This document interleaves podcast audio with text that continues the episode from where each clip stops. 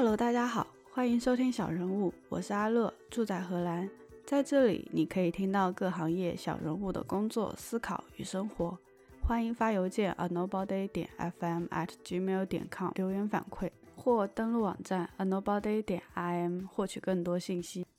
我们不是某一期之后只能使用科学上网的方式收听节目吗？然后周末就收到反馈说，我们节目成了徐妈妈学习科学上网的契机，是不是很开心？我觉得第一个是徐妈妈很厉害，活到老学到老，就很有探究的精神，很值得表扬呢。可以给自己加一个鸡腿，是不是？第二个，我们竟然有妈妈粉了耶！你们看，妈妈都在学习科学上网哦，年轻人们，对不对？然后，为了配合今天剪辑的艺术家的故事，我周末去了一趟博物馆，一个是日本海报展，一个是巴黎移民展，还有一个是梵高对现代绘画的影响。我想说的是要。记录自己生活中无意义的、无用的小事，每个人都在这些看似无用的东西中一点点发生改变。好，还是回到今天的节目。喜欢一个人待着，觉得人好麻烦啊，物很亲切的 Rose，她出生在宁波，初中毕业之后辗转英国乡村、多伦多、香港、伦敦，学习、工作与生活。本科学习数字媒体专业的他，因为一直对一个模糊的问题的执念，毕业工作之后又尝试选择了艺术与科学专业的研究生，现在从事的职业 research artist，满足了他对于物件的探索、跨学科的融合与想象。在当下实用主义社会中，无用的哲学和艺术对日常生活有什么用？闲暇时光里，他也会处于艺术工作的视角吗？Hello Rose，Hello，我是第一次听说 research artist，你可以解释一下是做什么的吗？research artist 或者说 artist researcher 这样子一个给自己的定位，其实可以从两方面入手去讲。那我可以先说一下，和一般的研究者相比较的话。啊，artist researcher，它的着重点在于，呃，用做艺术的一个方式去引导研究的进行。另外一方面来讲，作为艺术家，嗯，我不是纯粹的以一个视觉为导向，而是会有一些，啊，系统性和开放性的方式，跟随直觉和兴趣点做一些。比较深度的调研和挖掘，一边做作品，就是研究和实践做作品这两件事情是交替同时进行的。总结起来可以说是，嗯，会有一个比较清晰的呃目的性，但是有可能是一个开放的目的的一个研究，但是是以艺术作为一个跨学科的实践去做这样子的研究。艺术就科学来讲是一个无用的学科，那研究艺术把艺术领域从实用性的角度去考虑，进行一种创作，是这样吗？嗯，我觉得我要反驳一下艺术是无用的这个点。嗯嗯，对 啊，我觉得它可能是一个呃非常被 undervalue 的一个学科。我觉得它是一个挺跨学科的学科，因为它其实可以涵盖非常多的东西。它是基于人的感官作为中心，人的感官、人的认知，所以它其实是可以把非常多不同的学科连接在一起。这也就是为什么我会对这样子一个跨学科的一个研究和实践非常感兴趣，因为我就觉得在我的个人经历中，感兴趣的点看起来非常散，然后觉得哎，就有什么方法可以把它们全部都连起来呢？然后就说哎，应该是要。艺术可以，可能我觉得所谓无用的话，是它暂时你没有发现它可以放在哪个地方，就或者说，嗯，有一些科学的研究，它也也是，比如说数学吧，那有有些东西也是暂时你不知道把它用到哪里，但是其实它会有的，嗯，我们会需要找到一个连接的点，然后它就会变成一些非常有用的东西。其实它是就是渗透在嗯。方方面面的一个东西，对，每一个学科，嗯。可以举个具体的例子吗？你有做过的这些项目，一个流程是怎么样的？流程来讲的话，其实呃，任何项目会有一个发起人或者几个发起人嘛。一个是我们下周就要展的一个项目，叫做呃 A Picture of Health，它是一个和呃伦敦医学研究委员会一起合作的项目。他们机构是有发起人，然后当时有一个 open call 召集 artists 去参与这样一个项目，然后呃当时就会有一个啊有一个投 proposal，然后讲一讲你为什么想要参加这样子一个项目。当时进行了呃一天的 workshop，然后就是把。他们机构召集的一些感兴趣的医疗研究的科学家和感兴趣的艺术家召集在一起，彼此的意向 match 的过程吗？啊，是这样的。但是意向的 match 还有一方面，因为不是在一个像是全职的职业那样子一个框架里，也看当时大家愿意投入的时间是不是就是相当的。然后，所以我们从这个夏天开始，嗯，就正好我们想要合作的那个科学家他也有空，然后就是各方面都是 match，做了几个月到现在，然后下周终于可以展览了。就是你们 research artist 和一个本身在某个领域专业的人士这样一个合作，有点像。嗯，对的，我们这个项目。就是想要在这个项目里面分享给大家的点，就是说，科研人员他们的平时做的一些东西，比如说在呃学术期刊，或者说在就是学术圈的一个发表，这个是对他们来讲日常的一些东西。但是这些东西、这些知识，嗯，要到什么时候才能到大家的手上，或者说，嗯，分享给。更广的一些人群，有时候他可能，比如说你你说会找到一个 specific 的应用场景，然后好，这个医疗研究好造福给大家或者怎么样。但是在做科研的时候，有非常多考虑的点，可能不在这些期刊或者说学术圈一般的表达方式里面被传播出来。然后这些也是非常有价值，因为期刊有他们自己的标准，而且它的。学术性决定了你可能在里面不那么容易去说一些人性的东西。就是我为什么要去做这个研究？这个研究我在做的过程中碰到了什么样的问题？然后这个问题可能不是一个技术上的问题，它是比如说伦理上，或者说它和我我的个人又有什么什么样的一些故事？这个其实是都是非常非常非常 rich 的一些材料，然后就好像说我们我们接触到这个科学家，我就把他的 research 当成一个档案去进行一些研究，然后这这个是非常有意思的。最后成品的话会以什么形式出现呢？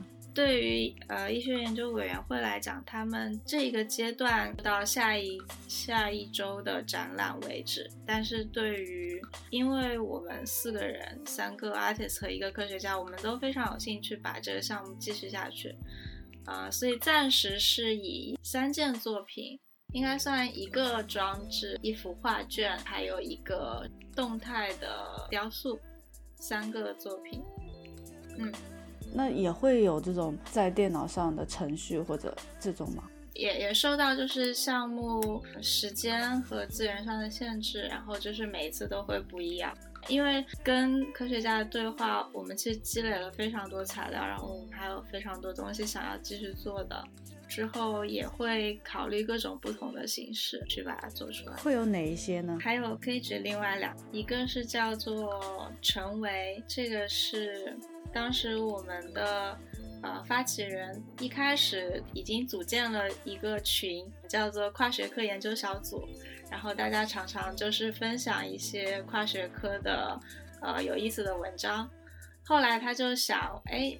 那我们为什么不大家见面去聊一聊这个事情？呃，这个项目就变成了一个小的讨论会，加上集体写作的一个项目。它算是一个蛮开放性的，大家去围绕艺术，虽然大家是从不同学科的不同专业的背景过来去谈论它。过了几个月以后，大家写了几篇稿件出来，结合了一些一起的讨论，所以大家的想法都有改变。最后是通过中间美术馆，然后就是一个线上出版物的一个形式。这个也是 research artist 就你们的一个课题一样的东西。上周在一个研讨会里面，忽然发现了一个新的角度，之前有有兴趣的角度，但是我不知道 that's a thing。那个研讨会叫做 Hacking Hearts，然后是心血管研究 bioengineer 生物工程研究的学者和艺术家做了。一周的 workshop，随行有一位翻译研究的教授，他的角度就很有意思。因为这个 workshop 是在伦敦，然后过来的学者有日本过来的，所以就会有几个 layer，一个是就是语言之间的转译，第二个是同一种语言之间你不同学科的一些专业的词，你需要去转译，第三个是，呃，它叫 semiotic translation。其实就是符号上面的一些东西，或者说非文字的一些，比如说心跳，正常人的心跳和心血管有些问题的人的心跳听起来会有什么样不同的感觉？然后心脏这个图像让你联想到什么样的一些东西？那每个人都会不一样。然后我就觉得从翻译学的角度去看整个这样子的合作，就非常有意思。最后这个符号我没懂，也是一种翻译吗？对对，就是从符号联想上面的一些翻译。因为如果是语言来讲的话，其实没有一种翻译是可以说完全准确的。这个我的体会也很深，因为就在几个不同的国家生活过之后，就是人的语言，它是对于你自己的境遇。你想要做一些表达的时候，啊，当时没有语言，然后你一定要去表达这个问题的时候，然后出现了这个东西。但因为大家当时遇到的问题都会不一样，然后它产生的一个产生的一些条件不一样，大家生存的环境不一样，然后它在语言上很多东西它是，嗯，就没有一个标准的东西，语言。对我来讲，就有一点像水土。嗯，这个比喻很……嗯，就它也是我们生活很大的一部分吧。然后它就是又是蛮无处不在的，但是你又很很依赖它去进行一些日常的 activity，就是不同文化里面的联觉。嗯，就是把不同的感觉联系在一起，这个样子。你有生活过几个国家？嗯，我是在宁波出生，然后到初中的结尾的时候到了英国的乡下，本科的时候到了多伦多，中间有来来回回的在在香港，然后就是现在到了伦敦，就是念硕士的时候来到了伦敦，然后现在也还在伦敦。是什么契机让你去读研究生呢？就为什么会选择当前这个专业？嗯，当时是一个，嗯，有有一种直觉性的冲动，觉得说我有一个想想要弄明白的一个模糊的问题。嗯，后来想了一想，是有几个方面的一些嗯经历或者说灵感，让我有这个有这个直自觉。一个方面是说，就从童年经历开始，我挺喜欢一个人待着的。一个人待着时候，我也不觉得，哎，我是一个人。我觉得，哎，我周边有好多东西啊，然后我可以跟他们都进行一些就不同的互动和交流，这个样子。嗯嗯，然后也非常喜欢，就是蹲在草丛里面去观察一些东西。嗯。嗯。嗯。嗯，后来因为家里是做呃童装外贸的，然后就从小开始就有耳濡目染去了解到关于全球的一个供应链这样子、哦。背后的故事。比如说从棉花种出来、嗯。采集做成棉纱，纱纺成线，嗯。线织成布，然后又有非常多不同的工艺，通过嗯擅长不同工艺的工厂，然后面料还有不各种各样不同的辅料，拉链、纽扣，非常多不同的零部件，在不同国家、不同的团队的各种作用下，最后变成一件衣服。它的整个时长其实也还挺长的，通过海运慢慢的到一个它要去售卖的国家。这是第二个方面，然后第三个方面是本科念数字多媒体的时候，其实我遇到的一个问题就是，嗯。比如说去做音画联动，或者说嗯。把一种形态的数据以另外一种形态展示出来的时候，那我就要做选择，什么样的连接是 make sense 的呢？我要把什么东西和什么东西联系在一起呢？就是这个是呃，是说我作为一个创造者，我要把什么和什么连在连接在一起。而之前的两个层面是说哪些东西他们已经是联系在一起的，比如说通过贸易，哦或者说通过我个人和世界的一些互动。然后我觉得每个人的经历都是很独特的连接世界的一个方式。嗯我就对这样子一种万物互联的感觉特别着迷吧。我当时可能也说不出这样子一二三来，我就是觉得哎，有一个万物互联的感觉，又觉得嗯。哎，艺术与科学它是一个可以跳过这么多学科的一个嗯。隔阂，去把这些东西联系在一起的、一个比较开放性的课程。然后，所以当时就有有一个契机，其实也是，嗯，因为我们有英国的客人，所以是过来开会的时候 抽空说去去了一个学校的开放日，然后说啊这个不错，然后后来就来了，比较对自己的胃口。嗯，对的，跨学科这件事情，也就意味着其实你要跟不同学科、不同职业的人打交道。其实这一点对我来讲，我才刚刚起步，然后我从小就觉得嗯人、事、物这三个东西里面，我跟物的关系是最近的，事就还好，就有那个嗯兴趣去研究，但是人，嗯我小时候觉得人好麻烦呐、就是人太复杂了，就会有那种感觉。但是慢慢到现在，呃，以及慢慢进入了艺术家这个角色，和慢慢跟这些不同人开始打交道，我就觉得，嗯物本身他们有自己的社交生活，然后其实物把人联系在一起，然后我通过物的这个介入的一个入口，嗯得以让我和别的人人进行交流。对的嗯，对的。然后你们在连接的过程中就产生了故事。可以说，嗯，日常生活中的物件，它嗯也在某个层面是把大家联系在一起，但是你可能不是那么去想它，你就觉得，哎，我手上有个杯子，嗯好，那它就只是个喝水的杯子，我可能没有想那么多它是从哪儿来的。嗯但是就是作为嗯呃艺术品，然后在作为艺术家在场的一个嗯看艺术品的现场，就更加有意思，因为你和他的创造者在一个空间进行对话的时候，你们对于这个嗯艺术物件共同的一些想象，就构成了一个新的故事，然后它会连接你们共同的以往的故事。嗯，在展出的过程中，又给我们带来一些灵感啊。嗯，然后我觉得它也是一个分享的过程，嗯。在日常生活中觉得，嗯，它好像不是特别有用的一些故事吧。但是我觉得在人的经历里面，就是有一些不是那么有用，但是你觉得有意思的事情，它其实是嗯。在潜意识里它是嗯。有价值的。因为我现在看看着我窗外的树，它的叶子啊、已经开始黄了，然后它们在风中动。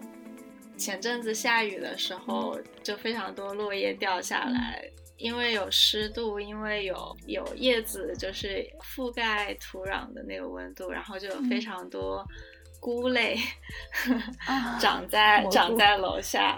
对的，就是这些一些零碎的小事，比如说我在工作有点累的时候下去散步，然后忽然发现，哎，有好多菇长出来，然后。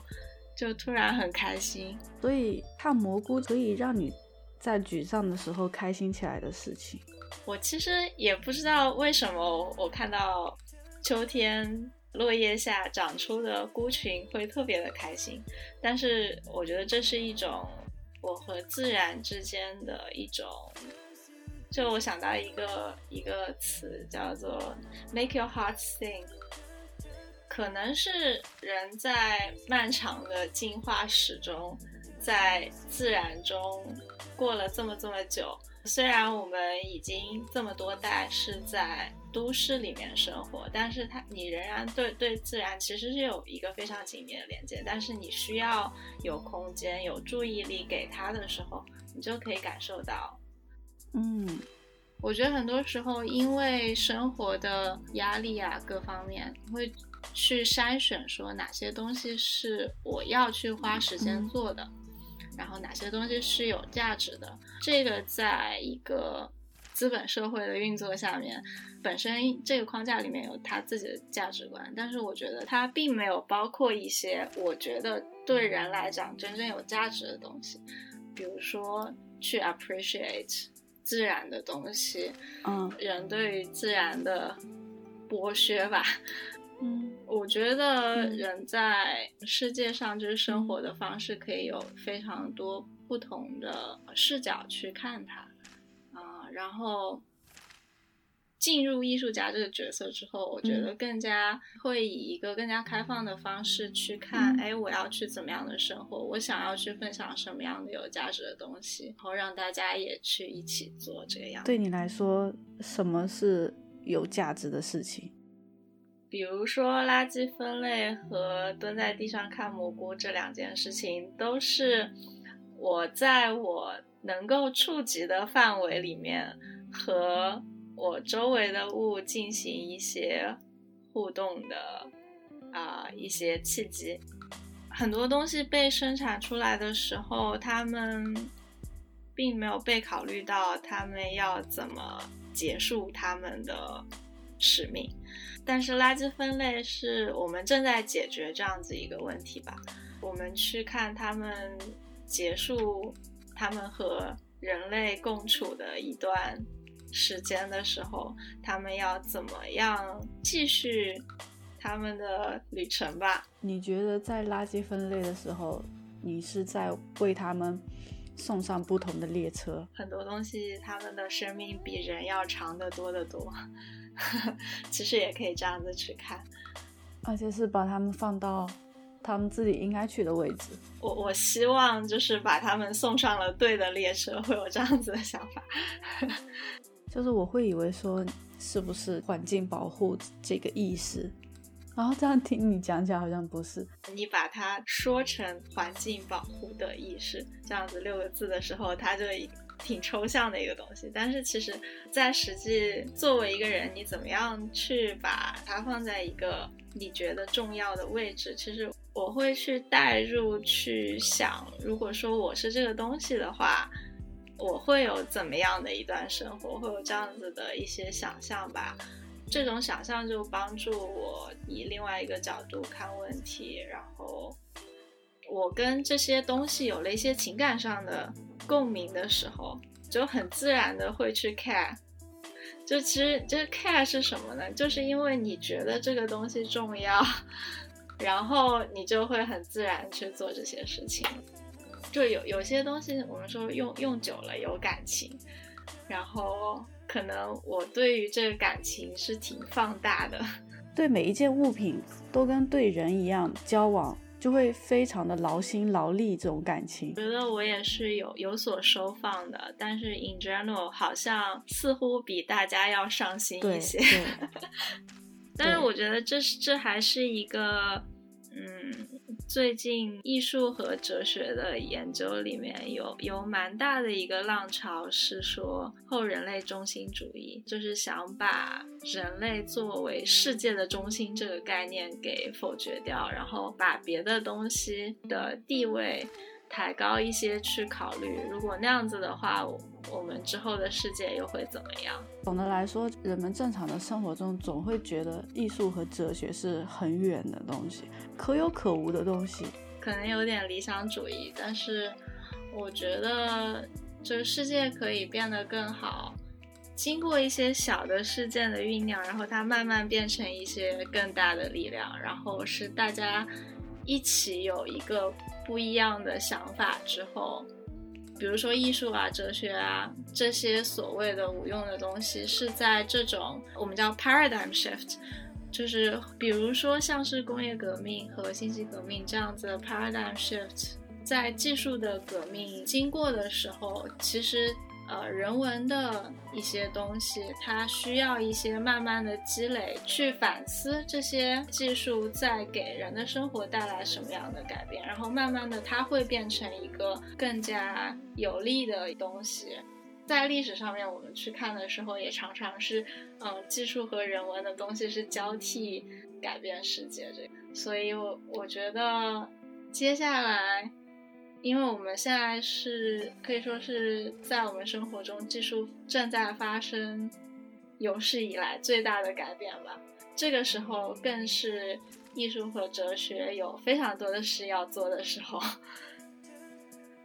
嗯，我是这样觉得的。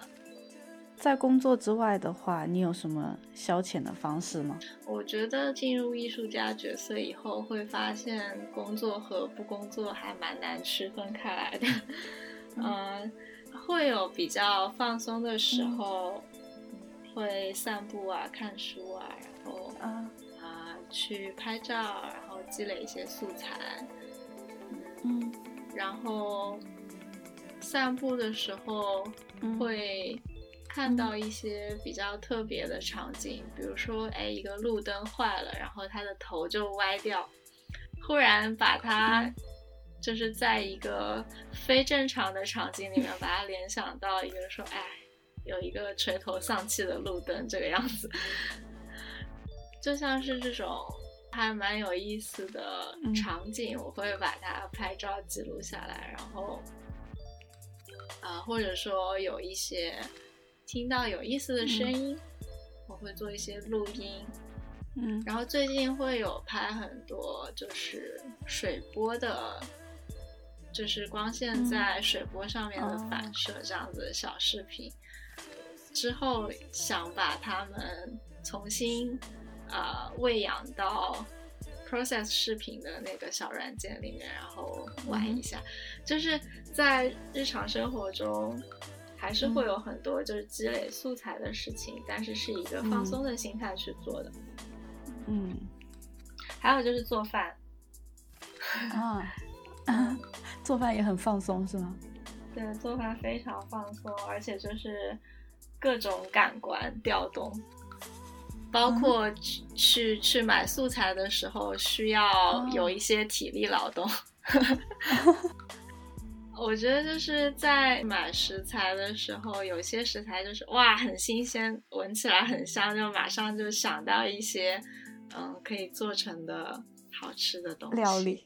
还有就是现在的话，会是从采购食材开始，但是外公外婆、爷爷奶奶那一辈，嗯，他们还是会种自己种一些东西。在种的时候呢，又会更加注意到，呃，应季这个事情哦，嗯，就通过吃这件事情，又可以在种的方向，就是和自然的关系更加推进一步，这个样子。